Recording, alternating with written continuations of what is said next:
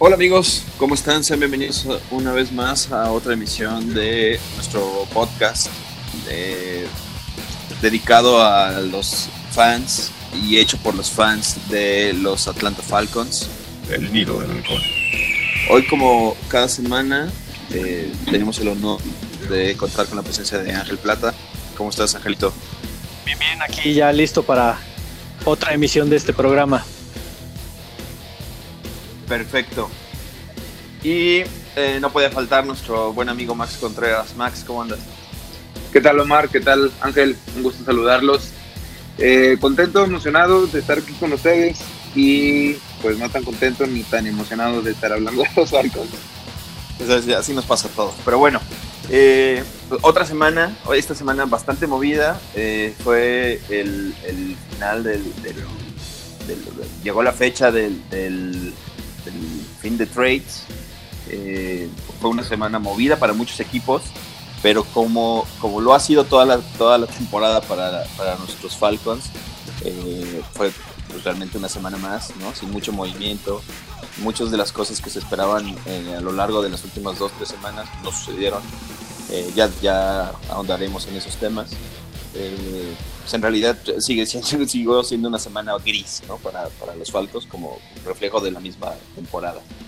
Eh, pero bueno, esto igual nos da pie a analizar otros aspectos del juego y del equipo que, estaremos eh, desarrollando a lo largo del programa.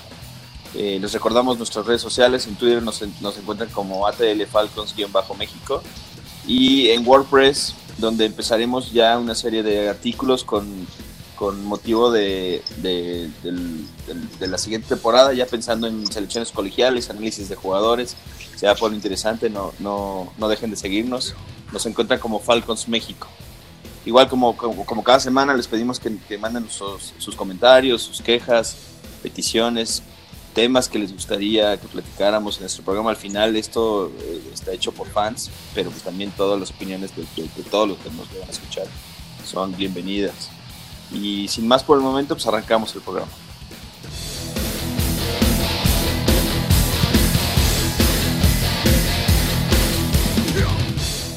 Arrancamos con el análisis del juego contra Seattle.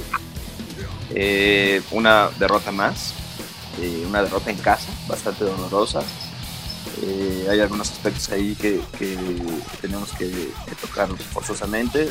Las fallas de Brian, eh, la mejoría en la defensa, aunque para mí eh, hay, hay, una disyuntiva y la pongo sobre la mesa y esto abre nuestro, nuestro, nuestro primer tema. Max, comienzo contigo. Eh, ¿El juego contra Seattle fue una mejoría real del equipo en general o fue un mal inicio, un mal juego de los Seahawks? ¿Qué tal, Omar? creo que un poco de los dos. Eh, cuando ya vas ganando realmente por 24 puntos después de la primera mitad, creo que es normal o cualquier equipo puede tender a, relajarse un poco, lo cual me lleva a que sí, Seattle se, se, relaja, se baja la guardia un poco, ¿no? La verdad es que al principio no tuve chance de verlo eh, en vivo, de hecho un saludo a mi amigo Peter que me ayudó ahí con un buen análisis, pero sí vi, o sea, sí me gustó mucho la forma en cómo ajusta en ciertos detalles eh, Dick Carter, en el sentido de que sabíamos que no teníamos a, Ryan y sabemos que la ofensiva pues sin Ryan es completamente otra o debe ser completamente otra, pero eh, vi un juego un poco más eh, rápido en el sentido de que Shock tenía que deshacerse el balón rápido, tenía que jugar mucho pases cortos, ¿por qué? Porque sabemos que ya es alguien viejo de treinta y tantos años, arriba de 35. Entonces me gusta mucho esa ajuste. Obviamente no me gustaron mucho otras jugadas que puso, pero sí, sí hubo una mejoría, ¿no? En esa segunda mitad, donde los Falcons pues ya no tienen nada que perder y, pues juegan realmente así, ¿no? Sin, sin, nada que perder, sin nada que temer. Y creo que sí hubo una mejoría. Creo que también influye que el rival se relaja. Al final no le ajusta a los Falcons. Los errores siguen siendo muchos y sociales en muy mal timing. Pero pues creo que hubo cosas que me van, me van gustando, hubo novatos que están jugando bien y creo que eso es bueno, sobre todo pensando ya en el siguiente año. Sí, claro, todo es a futuro, ¿no? Desafortunadamente esta temporada no nos da más que, más que para pensar en el futuro. Pero, pero bueno, en general, eh, ahorita que tocaste el punto, match Shop, Ángel, yo sé que eh, todos estamos a muerte con Ryan, es el titular indiscutible y será hasta que se quiera retirar o, suceda algo que, nadie espera ¿no? en las siguientes temporadas pero Matchup que eh, estuvo fuera del equipo durante dos temporadas o tres, que se fue a, Tejanos y regresa para ser sustituto de Ryan, porque eso lo sabemos todo, y de repente tiene la oportunidad de iniciar un juego desde que, no había hecho desde hace, desde hace mucho tiempo. Eh, la vida sin Ryan en los Falcons, independientemente de que Shop ya es un veterano, pero eh, para ti, Ángel, ¿tú, te imaginas una, independientemente de la reconstrucción, una temporada final sin, sin Ryan jugando como, como, lo, como sucedió contra Seahawks y manteniendo un nivel como el que, el que puso Matt Schaub en, el juego? Yo creo que es algo que debería ponerse ya en consideración debido al que la temporada ya está perdida. Es más que nada un seguro para el mismo Ryan, debido a que pues toda la temporada se la ha pasado, como habíamos mencionado en programas anteriores, corriendo por su vida. Deberíamos pensar en que sí deberían haber ciertos juegos en donde ya debería dársele un mayor descanso a, Ryan, pensando en evitarle alguna lesión que lo, que lo mantenga fuera durante el off-season y la pretemporada, que es lo que también podría afectar ya pensando en la, en la temporada 2020. Mm, a mí, la verdad es que sí me gustó el equipo, aunque hay que tomarlo todo en, también en su justa medida, así como menciona Max acerca de que el equipo de Seattle este, continuó la segunda mitad ya más relajada después de una ventaja de 24 puntos. Es necesario de repente hacer mención que la mayoría, como, también se lo comentaba, el hecho de que se jugara ya prácticamente sin nada que perder, hace que los jugadores de repente sí muestren un nivel que, que, a, lo mejor puede ser muy engañoso. O sea, también es, es el hecho de que muchos están jugando la permanencia en el equipo y tienen que de una forma u otra elevar su nivel para continuar el año entrante. De hecho, ya veremos algunas, este, a partir de esta semana y los siguientes programas, un poquito de esos posibles movimientos que estaremos viendo ya pensando en la siguiente temporada, lo que se hizo, lo que no se hizo, pero yo no me confiaría tanto y la verdad no sé, me, resulta ya a estas alturas de la temporada difícil creer en una mejora de esa magnitud. Sí, es complicado, pero a ver, yo les pregunto eh, otra vez abiertamente. Eh, la defensa de, Seattle tampoco es una top defense. Eh, el juego que mostró Shaw, y, e insisto con Shaw porque la duda, y es, es, a donde voy con la pregunta, la fluidez que tuvo y la facilidad que tuvo para encontrar receptores en el flat, ¿por qué no lo hemos visto con Ryan cuando en teoría debería de ser la, del mismo nivel o mejor aún? Max, ¿tú qué, tú qué piensas Creo que mucho tiene, tiene que ver con lo que te mencionaba, con lo que les mencionaba, de la forma en cómo planeó el juego Dick. Sabemos que, o más bien, su juego es más vertical, que es pases largos, es, juego a lo mejor con, con la sala cerrada y eh, pases en el sim. Pero este juego yo en lo particular, ya revisándolo, me di cuenta que jugó mucho play action como debería jugar Atlanta o como estábamos acostumbrados a que jugara Atlanta cuando estaba Shanahan. A mí es lo que se me hace raro que no lo esté usando con Ryan y sí lo use con Shock. ¿Por qué lo usa con Shock? Porque son pases eh, un poco más rápidos y son pases un poco más cortos en donde el porcentaje de pases que, o el porcentaje de completar el pase es un poco más alto. ¿Por qué? Porque pues obviamente ya engañaste a la defensa o la trataste de engañar con, con el play action creo que eso infla mucho los números de Chop. No entiendo por qué entonces de esta forma no lo hace Dick Correr con Matt Ryan. Sí, también le funcionó muy bien. Pero eh, en mi opinión, pues Chop el próximo año ya no debería ser el backup de Atlanta. Y, y, pues para ser alguien que desde el 2015 no ha iniciado un juego, creo que fue cumplidor. No alcanzó para el equipo, también tuvo sus errores incluso. Pero pues bueno, creo que demostró que todavía puede llevar ahí un poco la batuta en cuanto al manejo de un equipo, ¿no? Sí, claro, claro, no, ya no pensamos en él como backup definitivamente. Pero bueno, ya para cerrar el tema del partido contra, contra Seahawks, Ángel, dos, dos, puntos a resaltar positivos y dos puntos negativos que hayas visto en el, partido o en el resumen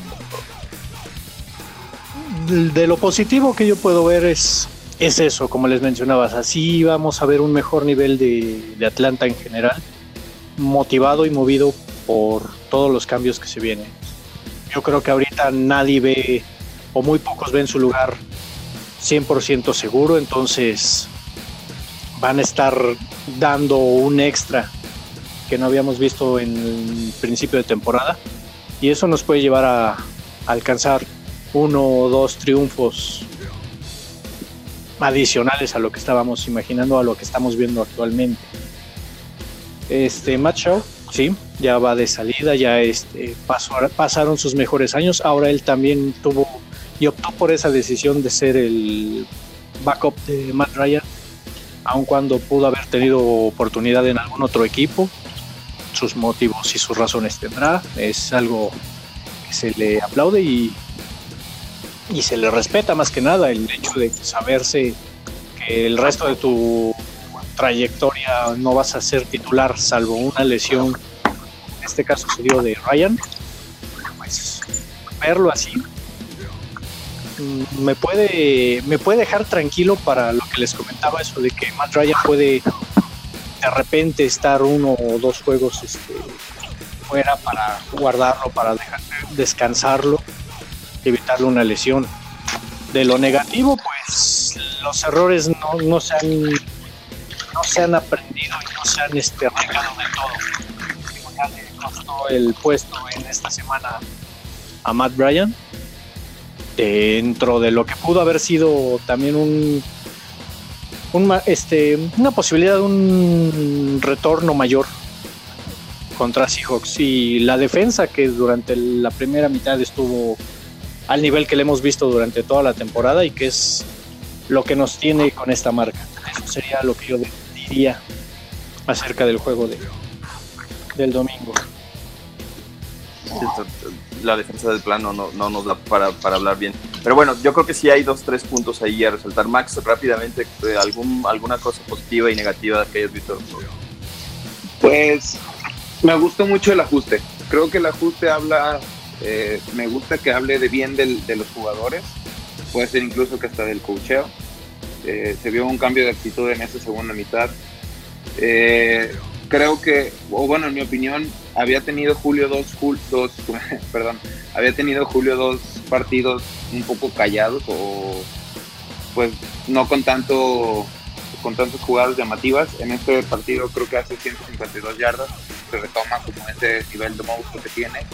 Me encanta eso, siempre verlo en, los highlights es para mí de las mejores cosas. Eh, y bueno, de malo, pues igual, ¿no? Errores de comunicación en la defensa creo que los vemos semana tras semana y ya es algo que pues enfada. Y sobre todo pues también un poco ahí del de, nivel bajo que están mostrando algunos jugadores, ¿no? Que creo que también va de la mano con lo que llevamos ya semanas hablando, pero pues obviamente ha afectado mucho en el récord de los Falcons. Sí, yo, lo de Julio Jones era, era lógico, ¿no? Era, se veía venir, independientemente de, que el juego se prestó. Eh, la salida de Sanu iba, sabíamos que con eso iba a dar pie a que, a que tuviera más jugadas en la parte interior de, la, formación y eso le llevó muchos frutos, ¿no? Tuvimos, eh, tuvieron varias jugadas en el flat, insisto, que, completaron y que, y que al final sumaron, sí, no los puntos que necesitamos, pero bueno, las estadísticas lo dio más. Yo nada más agregaría eh, de la parte positiva, pues Austin Hooper, ¿no? Y se, se mantiene en un nivel excelso, eh, está jugando la mejor temporada de su carrera. Sí. Y bueno, pues nos tiene que poner a pensar, y ya en futuros programas lo analizaremos, la manera en la que lo podamos eh, extender, tener, ¿no? Con el, con el tema del, del tope salarial, que sí, sí resulta preocupante porque al final sí va a ser un, un top, ¿no? Va a ser nuestro próximo Tony González, esperemos. Y bueno, la parte negativa, eh, que, que independientemente de la, defensa, tuvimos una, un sack, ¿no? Después de cuántos juegos. Hubo el primer sack de, después de tantos juegos. Y, y, la forma en la que, en la que Freeman eh, suelta el ovoide en la yarda 5, eso es, bueno, ya, tristísimo. Ahorita vamos a tocar ese tema, ¿eh? Sí, exactamente, ¿no? Y con esto terminamos de alguna forma la primera parte del programa. Ahorita, después de una pausa, regresamos a platicar un poco acerca de, de, esta semana tan movida que, insisto, se dio a en, toda la, liga, excepto en, nuestro equipo. regresamos, en, regresamos en unos minutos con, con, con esto que es el miedo al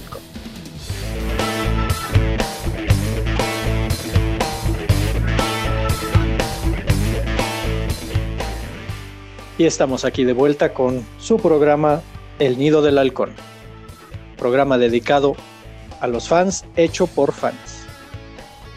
Bien, ahora nos tocará hablar de las altas y las bajas del equipo, en el cual pues prácticamente ha sido un reflejo de lo, de lo triste que ha sido el, el año para, para Atlanta. Tan solo mencionemos que los primeros movimientos que hizo el equipo se lesionaron durante el training camp. Y así podemos continuar la lista hasta los últimos movimientos que se han hecho, como por ejemplo el día de ayer que Matt Bryan fue cortado precisamente por el equipo después de fallar 4 de 11 intentos de gol de campo, algo que prácticamente no nos, no nos tenía acostumbrados durante toda su carrera aquí con el equipo de Atlanta. En su lugar llegó Jung Hoeko, un coreano, que también no tiene muy buenos números, donde los goles de campo largos los anota sin problemas y los cortos es donde tiene su, su talón de Aquiles. Yo le pregunto a Omar, ¿a qué crees que se haya debido esta pasividad del equipo cuando se pudo haber dado una, gran opción de hacer movimientos, se mencionaban nombres incluso como Austin Hooper. Eh, pues bien mencionas Ángel, se manejaron muchos nombres, eh, la mayoría de todos lo, que se manejó en la semana, eh, a mi juicio, tiene que ver con los fanáticos, con nosotros mismos que por la impotencia de que la campaña no es buena, no es tan buena como quisieran, es pésima, ya para ser claros, pues tratábamos de encontrar en, esta situación del trade o, poder intercambiar algo, pues una, un poco de, emoción ¿no? ante la misma. Yo tengo dos teorías y, si no se hicieron cambios a mitad de temporada es porque se avecinan cambios mayores, ¿no? Y esto implica cocheo y eh, veteranos, ¿no? Veteranos que son ahorita, pueden ser pro bowlers, pero que también ya están eh, en, en, una etapa de su carrera, en, en la parte de declive de su carrera. Y la otra parte por la que yo considero que no se hicieron grandes movimientos es porque la principal preocupación del equipo ahorita para la siguiente temporada es solventar el salary cap. Si no tenemos espacio en, el, tope salarial para poder ensamblar un buen equipo eh, la siguiente temporada, pues no nada más va a ser de reconstrucción, va a ser de terror la temporada. El aspecto entonces yo creo que sí va enfocado al allá la resignación de que la temporada pues ya está perdida, háganse los movimientos que se hagan. Incluso Dan Quinn ha mencionado que él ya no puede hablar tan a futuro en el equipo, entonces también él empieza a resignarse en que su la próxima temporada pues su destino será otro, que no sea Atlanta. Max, yo te pregunto a ti, lo de, en específico sobre Matt Bryan, Matt Bryan, el que antes era una garantía, ahora fue prácticamente cortado a media temporada, algo que yo creo que ni él mismo esperaba, es presa del, de todo lo que ha habido durante esta temporada, fue algo, una cuestión mucho más mental. ¿Qué pasó o qué crees que haya pasado con Matt Bryan? Para empezar, yo creo que va con, o hay que, hay que recalcar el mal manejo que se le dio de la gerencia a esta situación de Brian. ¿Por qué? Porque Brian, si no me equivoco, es el líder anotador de puntos de Atlanta en toda la historia. Y en mi opinión, él tiene que irse como una leyenda de Atlanta. Entonces, no se le dio ese, trato desde que se le cortó en la temporada baja de este año. Se le recontrata, se recontrata con un sueldo incluso más eh, alto del que, se tenía antes, lo cual pues es algo ilógico. Pero eh, no tiene una, una buena pretemporada, sabemos que no, no tuvo él una, una pretemporada con ningún equipo, por más que a lo mejor estés practicando pues en un campo, en tu casa, no es lo mismo creo que las fallas que ha tenido este año pueden ir por ahí. Sabemos que pues, el, fútbol americano es mucho de estar practicando, es mucho de escenarios, es mucho de presión, es mucho de pues estar con tus compañeros, es un, es un equipo, es un deporte de equipo. Y eso se vio reflejado en ahorita que pues, no se le veía al 100%, no se ve fino. Y de nuevo la, la gerencia lo trata mal. Mm, sé que esto es un negocio, sé que la NFL es el negocio más grande del mundo, pero pues creo que fue manejado muy mal, creo que es un asunto que por más que Dimitrov haya hecho muchas cosas buenas eh, en su gestión, que esperemos que también se acabe pronto, eh, creo que esto sí debe estar como el granito, el, el feo, ¿no? El, el arroz, ¿por qué? Porque pues Brian sí es una leyenda en Atlanta, es el líder anotador, y lo manejó terrible, tan terrible que pues está, o sea, ahorita cuenta más para el CAP o contaba más para el CAP y, pues ya no va a estar en el equipo. Entonces, eh, pues bueno, creo que también es un reflejo de toda la temporada. Eh, tristemente también Brian pues no, no está en su mejor momento. Ojalá pueda llegar a, algún otro equipo, sabemos que ya tiene 40 años, pero pues ni modo, ¿no? Creo que pues también es, como dice Omar, pensar a futuro, eh, pensar en grande porque sabemos la situación del CAP, sabemos la situación del equipo y pues ojalá también si este muchacho coreano puede quedarse para la próxima temporada y competir a lo mejor con un pick, pues que mejor, ¿no? Ahora hablaremos un poquito de, del rumor que había donde se colocaba a Devonta Freeman en Detroit. Es algo donde se menciona que fue el, fue Atlanta el que decidió ya no continuar la, la negociación y decidieron retener a retener al corredor por lo que resta de la temporada. ¿A qué se debe este Omar que hayan tomado esta decisión? ¿Qué crees que haya pesado más el hecho de no tener un corredor con experiencia fuera de él, que no estaban ofreciendo quizás lo que Atlanta pudiera llegar a o podía haber llegado a, solicitar como moneda de cambio. Así desde, desde mi punto de vista es fue la apuesta de, Dimitrov, ¿no? desde el inicio, eh, desde que eh, estaban por renovar a cualquiera de los dos, a Tevin Coleman o a, se decidieron por Freeman, aún con la, temporada pasada que tuvo una lesión gravísima. Pues al final siguió, siguió siendo su apuesta. ¿no? Yo lo que considero es que más allá de poder haber negociado bien o mal a Freeman a estas alturas, pues no, no, nada más, como dice Max, no nada más eh, basados en un movimiento gerencial eh, se puede calificar el buen trabajo de, de esto. Eh, lo vimos, como dijo, y retomando un poco nada más para terminar el, tema de Brian, Travecchio hizo una buena temporada o un buen final de temporada el año pasado y confiaron en que él podía iniciar. En la pretemporada se vio que era pésimo, fue muy malo. Y pues obviamente Brian, como, como, como dice Max, no, tenía, no hizo pretemporada, venía fuera de forma, y lo mismo pasó con, con los corredores. Yo creo que se manejó mal. La apuesta de, de, la gerencia tiene que ver con que esa es su carta fuerte, siempre lo fue en cuestiones de running backs. Y pues que también eh, Ito Smith sigue lesionado. ¿no? No, le, no le pueden confiar ahorita el, el, el número uno, el, corredor número uno a Ito Smith, porque está lesionado. No sabemos si la siguiente eh, semana va a poder jugar. Eh, Brian Hill mostró cosas buenas, a mi juicio, en el partido contra, contra Seahawks, pero igual pues es un novato, ¿no? Tampoco lo puedes eh, poner a correr todas las bolas ahorita.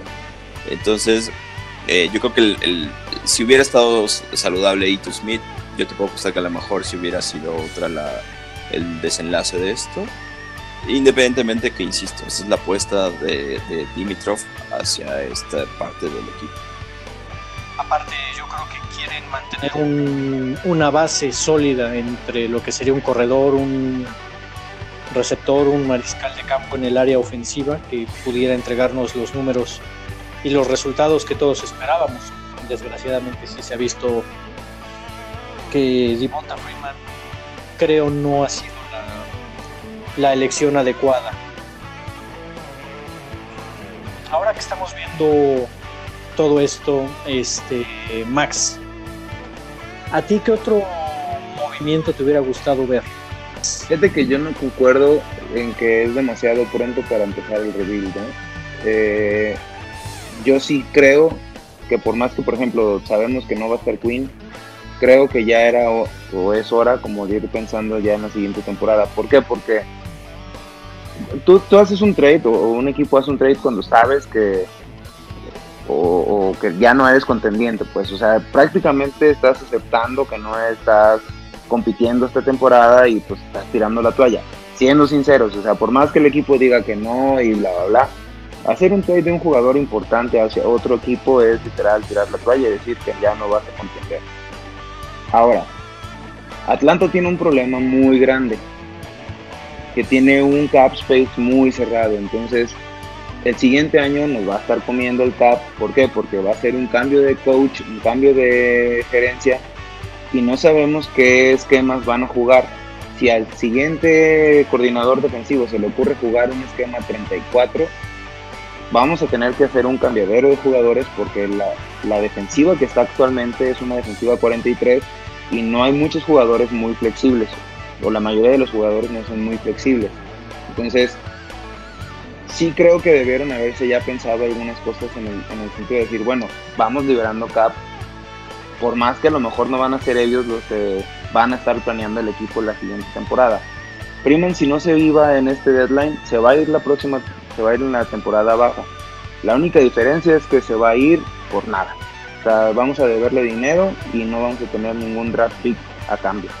La única diferencia que vamos a hacer con Freeman es que lo vamos a cortar, le vamos a terminar debiendo dinero porque eh, así son las reglas de los, de los contratos. En vez de que un equipo se quede con su contrato y nos dé un pick, ¿no?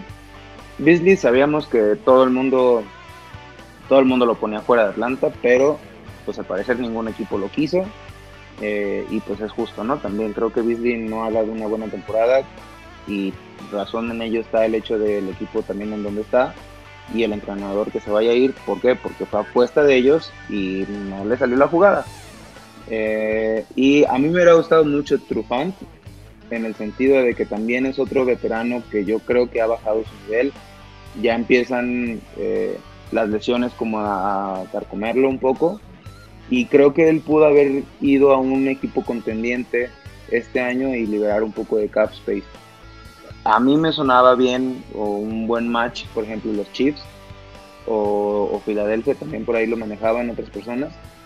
Y creo en lo personal también que podríamos tener eh, con un buen cocheo eh, varios ahí corners eh, interesantes, los dos que se seleccionaron este año y he visto mucho mejor estas dos semanas a Oliver. Entonces, creo que esos tres personajes a mí me gustaba mucho para hacerles intercambio. Eh, no pasó y sí me decepciona un poco que no haya pasado, sí me frustra un poco porque pues no se me hacían las mejores decisiones. Creo que de puro coraje me voy a poner a jugar Maiden y hacerlas yo. Ya para terminar este un poquito, este Omar, ¿qué opción, qué nombres a ti te hubiera gustado ver en este, en este eh, que se hayan intercambiado durante esta, esta época final del trade? Pues yo creo que por cariño al equipo, por lo que eh, pasaron en, la temporada que llegaron al Super Bowl, difícilmente te ubicas, ¿no? A algunos que, te gustaría ver, ¿no? La salida de Sanu nos agarró sorpresa a todos, aunque ya, ya era también, eh, ya se veía venir. ¿Qué nombres? Pues yo creo que se manejan los mismos que, comentó Max, ¿no? Chufán a mí se me hacía una opción. Y que al final, estos que, que suponemos o que suponíamos que podían entrar en algún trade, van a acabar siendo baja en temporada baja de la siguiente, de la siguiente season. Entonces, y bueno, pues en cuestiones de defensiva o de, de, de Campbell, yo creo que también tiene que salir de alguna manera. Eh, Alex Mack, que insisto, son, son personajes que no esperas que salgan de esta manera, pero que también el nivel que están mostrando en esta temporada pues da pie a pensar que no pueden seguir, ¿no? No pueden seguir con este nivel y es donde, eh, como bien dice Max, hablas de un, un, reveal desde ya, ¿no? Independientemente de que los movimientos no llegaron, pues ya sabes cuáles son los, los cabezas que van a volar en, la siguiente temporada baja. Yo creo que todos este, olvidamos a un personaje que también se hubiera ido en esta época de, de trades y es precisamente Dan Quinn. Exactamente, Chase Young nos está nos está haciendo este, señas desde, desde la lejanía. Pues bien, aún nos queda mucho, mucho programa. Es hora de tomar una pequeña pausa y regresamos aquí al nido del halcón.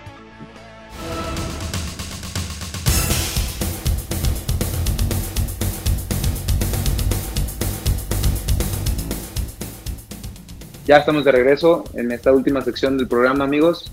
Y bueno, queremos presentarle esta nueva parte o esta nueva sección que vamos a estar manejando eh, con miras ya lo que sería, sabemos que es un poco temprano, no se desesperen, pero eh, con miras al draft, ya sabemos en qué recorte está el equipo y pues vamos a ir analizando un poco lo que son los prospectos, eh, vamos a discutir un poco los juegos colegiales y vamos a ir buscando qué es lo mejor ¿no? para el equipo. Eh, jugadores, incluso coaches vamos a manejar en esta sección. Eh, y bueno, hoy nos gustaría eh, empezar a abrir con un jugador que todos sabemos que queremos, de hecho lo veníamos ya platicando ahí en la sección pasada del, del, programa de hoy. Y pues bueno, ¿quién es? Es Chase Young, es un ala defensiva de la escuela Ohio State. todo el mundo está muy emocionado con él. ¿Por qué? Porque pues es un blue chip, ¿no? Un blue chip es un jugador que consideras que va a ser bueno sí porque sí, que no es como un volado. Y pues bueno, la verdad es que en muchos, ya muchos analistas lo ponen como un jugador de cinco estrellas, como un top pick. Y pues Atlanta casualmente tiene un top pick, o va a tener un top pick. Entonces quisiera empezar con Omar. Omar, ¿qué opinas de este jugador? ¿Crees que es un jugador que le va a venir bien a Atlanta? ¿Crees que es una posición que busca o que le serviría a Atlanta? No, definitivamente sí, ¿no? Es, es un jugador que no solamente Atlanta, cualquier equipo que, que lo quisiera, ¿no? Eh, estás viendo un jugador que lleva tres temporadas en, los Buckeyes. Eh, en esta temporada, hasta ahorita, tiene tres y media capturas de coreback, ¿no? Cinco balones sueltos forzados. Es, es un monstruo, lo dijiste bien.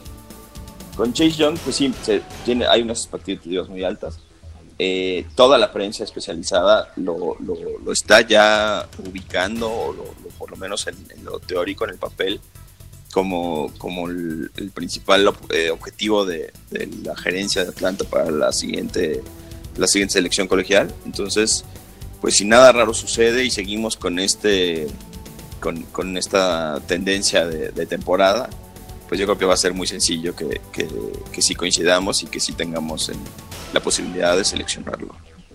Ojalá sí, ojalá sí, porque no sé si, si estén familiarizados con los juegos del San Francisco, yo creo que sí, pero pues estamos viendo también cómo su defensiva cambió muchísimo. El año pasado eran de las peores, este año su front seven pues están demoniados, ¿no?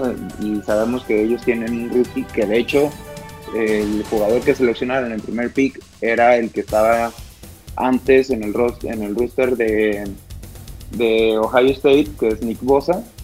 Y pues bueno, ¿qué, más esperábamos nosotros que Chase Young hiciera algo parecido con nuestra línea? Eh, Ángel, ¿tú crees que la posición de ala defensiva es la que más le duele ahorita a Atlanta? ¿La que más necesita? es uno de las de las de las este de las que necesita renovar en sí la línea defensiva, salvo por Grady Jarrett, ha quedado mucho, mucho a deber. De ahí, yo creo que fuera de, de Tack McKinley, que no creo que lo vayan a dejar ir en Atlanta, aunque deberían, de Grady Jarrett, mm, necesitamos a alguien de esas características. Es alguien que, que sabe leer las, las líneas, sabe leer al mariscal de campo. Tan solo en el juego pasado tuvo cuatro capturas y es alguien que, que va a venir a, le vendría muy bien a Atlanta y como menciona cualquier equipo y sí sin duda. Y de hecho bien bien dices no que es un es un jugador que le, le da el coreback y qué bueno que tocas ese punto porque si era algo que le que le pedían mucho.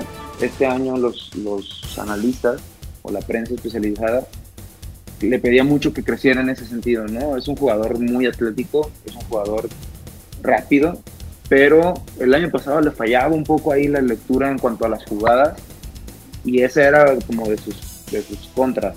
Este año ha estado un poco mejor en ese sentido, también un poco ha mejorado en cuanto a, más movimientos para, para, ganarle a los linieros ofensivos. Entonces es algo muy interesante que se ve que sí tiene progreso, ¿no? O sea, que es un jugador que está progresando rápido y sabemos que eso es algo que le ha dolido a Atlanta y lo vamos con Big Beasley. A mí me gustaría eh, preguntarle de nuevo a Omar, eh, digo, todos sabemos que, pues es, todavía un volado, no sabemos en qué vamos a, en qué posición vamos a seleccionar, pero ¿tú ves eh, alguna otra necesidad o incluso ves otro jugador por encima de Chase Young? No, no sé si por encima, de acuerdo a las necesidades que tenemos ahorita en el equipo y que se van a seguir, van a seguir saliendo ya en la temporada baja. Pero así, eh, en un análisis eh, express que podamos hacer ahorita, creo que la parte más eh, débil que tenemos y que ha estado totalmente demostrada en esta temporada es la defensiva. Si no tienes más que una captura en cinco juegos, quiere decir que la necesidad primaria que tiene el equipo es un fast rusher. Y Chase Young encaja perfectamente en ese perfil y como, como bien mencionan, eh, independientemente del físico, que es un monstruo de casi dos metros, eh, el coeficiente intelectual en el juego eh, lo, está desarrollando de una manera brutal.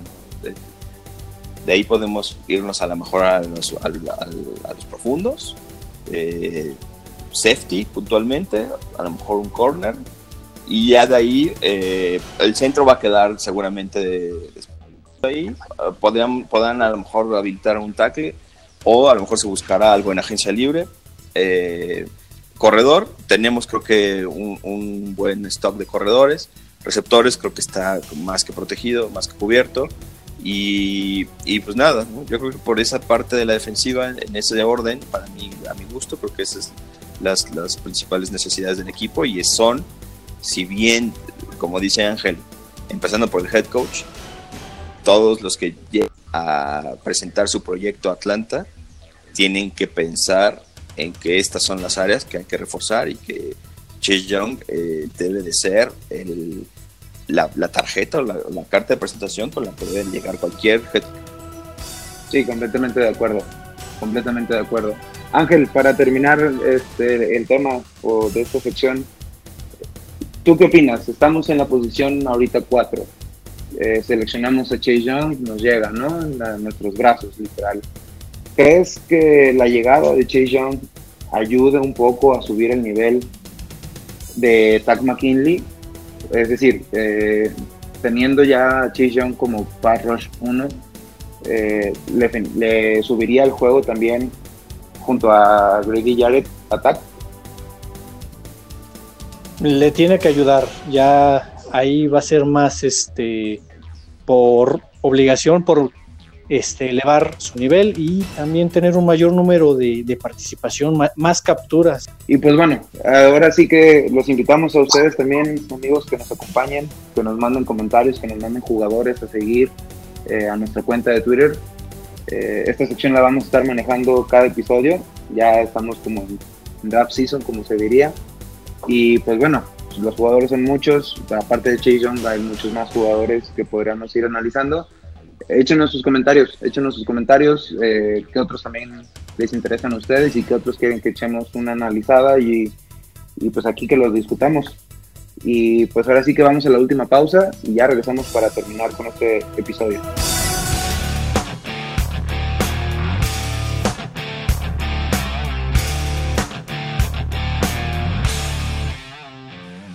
Bueno amigos, pues ya para finalizar este programa de esta semana, eh, no nos queda más que recordarles nuestras redes sociales. En Twitter nos encuentran como eh, ATL Falcons-México. Recuerden, en WordPress vamos a estar actualizando con estos análisis que, empezamos hoy de, los prospectos. Eh, estén atentos porque van a estar bastante interesantes. Eh, vienen buenas cosas, eh, seguimos ahí eh, programando algunos invitados especiales para que puedan acompañarnos en, el programa. buena oportunidad para, para, empezar a mandar saludos a la, gente que está más activa en Twitter. Jorge Briseño, arroba Jorge Briceno, al buen Manuel Guerrero, que también nos comenta ahí de repente en los juegos y en, la semana, arroba MeniGP37 y al buen Lalo Pesina, Lalo Pesina que también nos, de repente nos, manda comentarios y todo. Eh, su Twitter es arroba Eduardo Pesina 3. Cada semana los invitamos a que participen con nosotros. Recuerden que esto, esto lo hacemos entre todos. Eh, cualquier comentario, cualquier duda, eh, algún tema que, que consideren interesante. ahora con, con, la parte de los prospectos del college, como, como decía Max, mándenos los jugadores que ustedes crean que podrían entrar en el equipo y con gusto les, les daremos respuesta y les daremos desarrollo a, estos temas. Para nosotros es muy importante que participen y que, estén eh, pegados a esto como con nosotros, porque al final pues esto es de todos. Eh, Max, ¿algo que quieras comentar para cerrar? Sí, de hecho, ahorita que mencionabas a los tuiteros, un saludo también a, nuestro buen amigo Cristian Omar, que su handler es Corazón. Eh, digo, tuvimos que mover eh, la realización del podcast por ahí por motivos de chamba y demás, por eso ya no, no pudimos avisarte, pero igual, la siguiente vez que quieras unirte, te, avisamos y, con gusto, ¿no? Que también siempre está muy activo y tenía ganas de, entrarle ahí con nosotros también algunas secciones. Perfecto, el buen Cristian. Bueno, pues no nos queda más que despedirnos, eh, Ángel pues también deseando que participen con nosotros. Recuerden que este es un espacio del hecho por y para los fans. Pues a mí me encuentran en Twitter como arroba edifalcon83. Max, tus redes sociales. Mis redes sociales, eh, en Twitter me encuentro como Max Contreras G. Ahí también pueden ponerme comentarios, dudas, preguntas. Ahorita también, como dice Omar, pues, jugadores que quieran que analicemos. Eh, o incluso head coaches, posibles head coaches. Y eh, también están atentos ahí al Instagram de Atlanta Falcons México, ATL Falcons-MX. Estamos subiendo un poquito más ya de post y de, videos, eh, incluso ahí con, también cosillas de college, para que estén atentos y nos sigan también. Sí, va a haber buenas cosas en Instagram. Y bueno, pues eh, a mí me encuentran en Twitter como arroba Omar Piña, Omar PINHA. Nos escuchamos la siguiente semana en esto que es el nido del